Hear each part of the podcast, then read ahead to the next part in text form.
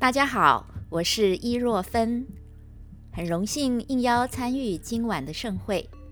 感谢行舟社东野社长主办，汉华国际中文学院楚嘉诚院长协办，中吴大学沈慧茹教授规划，东吴庭云诗社陈祥林老师指导同学们吟唱东坡词，还有双溪昆曲清唱雅集丁宇轩、胡倩华、黄义峰演出《狮吼记·桂池》。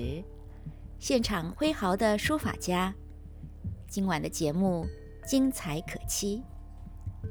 东野社长要我讲几句话，我想到前几天我和三位朋友录制我的 podcast 节目，有此一说，听九零后青年谈他们怎么样在学校读教科书之前就遇见苏东坡，最小的是在五岁呢。他们对苏东坡的作品和文物的印象，还有近距离认识苏东坡的发现，比如苏东坡也有知识不足的地方，苏东坡的旷达非常深沉，而且是从苦难里提炼出来的。我就想，我们已经进入二十世纪第三个十年，今天。二零二二年一月十九日，提前为一月二十一日，农历十二月十九日生的苏东坡，纪念他九百八十五岁诞辰，究竟在纪念什么？除了孔子诞辰，从前台湾定为教师节，现在好像不放假了。古代以来。对文化有贡献的名人，具体记录生日，而且被后人长期纪念的，几乎只有苏东坡。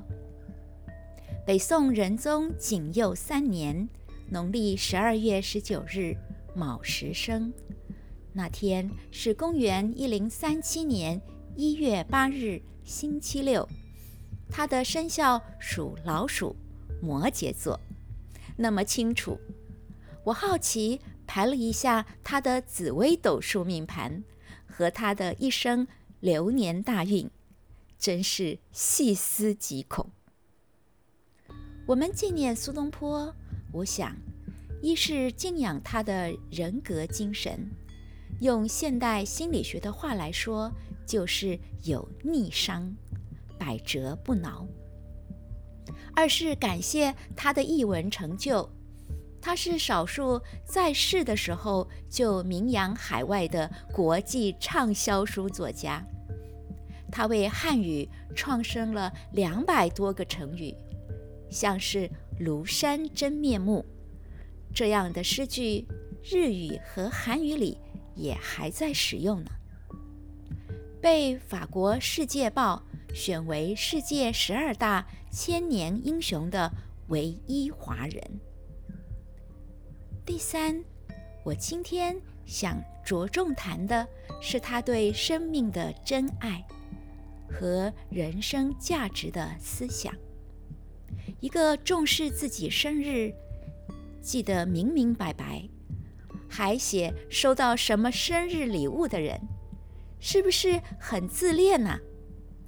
他收到的生日礼物有什么呢？有茶叶，有古画。还有新编的笛子曲《贺南飞》，这些和他相牵系的人情，让每一次生日都有了时间的印记。苏东坡二十岁参加科举考试，崭露头角，一生担任公职四十年，其中七年在京师朝廷，其余都在地方。而且有十二年被贬谪。我们熟悉的一些名篇名作，比如《赤壁赋》《寒食帖》；一些饮食，比如用白菜、萝卜煮的东坡羹，炭烤没有什么肉的羊脊椎骨，现在叫做羊蝎子，都是在他十二年的贬谪生活里，不能办公，不能住官家宿舍，微薄的薪水里寻找安身立命的方式。大家现在在网络上说苏东坡是网红啊、段子手、吃货、技术宅，念念不忘的，我想是苏东坡告诉我们人生的各种活法。如果机运只能让我躺平，我就躺着看星星，吃苦当做吃补。等到翻身的那天，我再奋起。可惜，命运并没有给苏东坡足够的岁月。这样是不是很可惜呢？我在苏轼文学与艺术的课堂和同学们讨论，在我的书《陪你去看苏东坡》里，详细计算，他总共活了。两万三千六百多日，也就是六十四点六五岁，和学者统计的宋代一般读书人的平均寿命是六十一点六八岁，少了四岁。这苏东坡的活法并没有很长寿呀。于是。我在我的第六本写苏东坡的书《备万自爱》，学着苏东坡爱自己、享受快意人生里，谈了养生和乐活的想法。我常想，人生总要有点什么，才算活着，才算活过。苏东坡填空的那个什么？好丰富，已经抵过一般庸庸碌碌、混吃等死的人了。所以，我们纪念苏东坡，是把我们平凡有限的生命和苏东坡的境界相连。我们在纪念的是此时此刻，我们在这里。二零二二年。